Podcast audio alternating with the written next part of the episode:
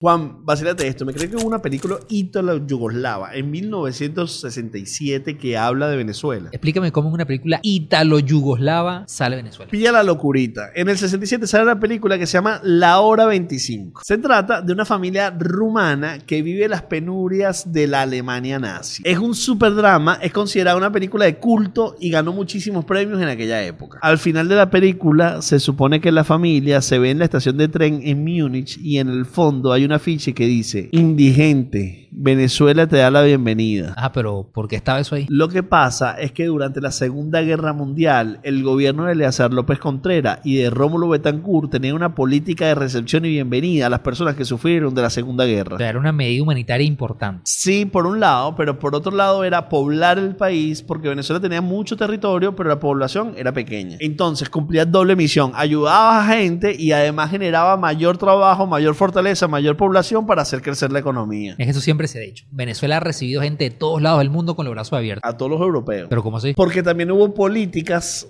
para echar y limitar el ingreso de migrantes asiáticos. Pero ese cuento y ese beta es para otro día. No, John, pero ¿cómo me voy a dejar ese cuento así por la mitad? Bueno, para que la gente nos siga, para que se entere de otras cosas, dale me gusta, síguenos.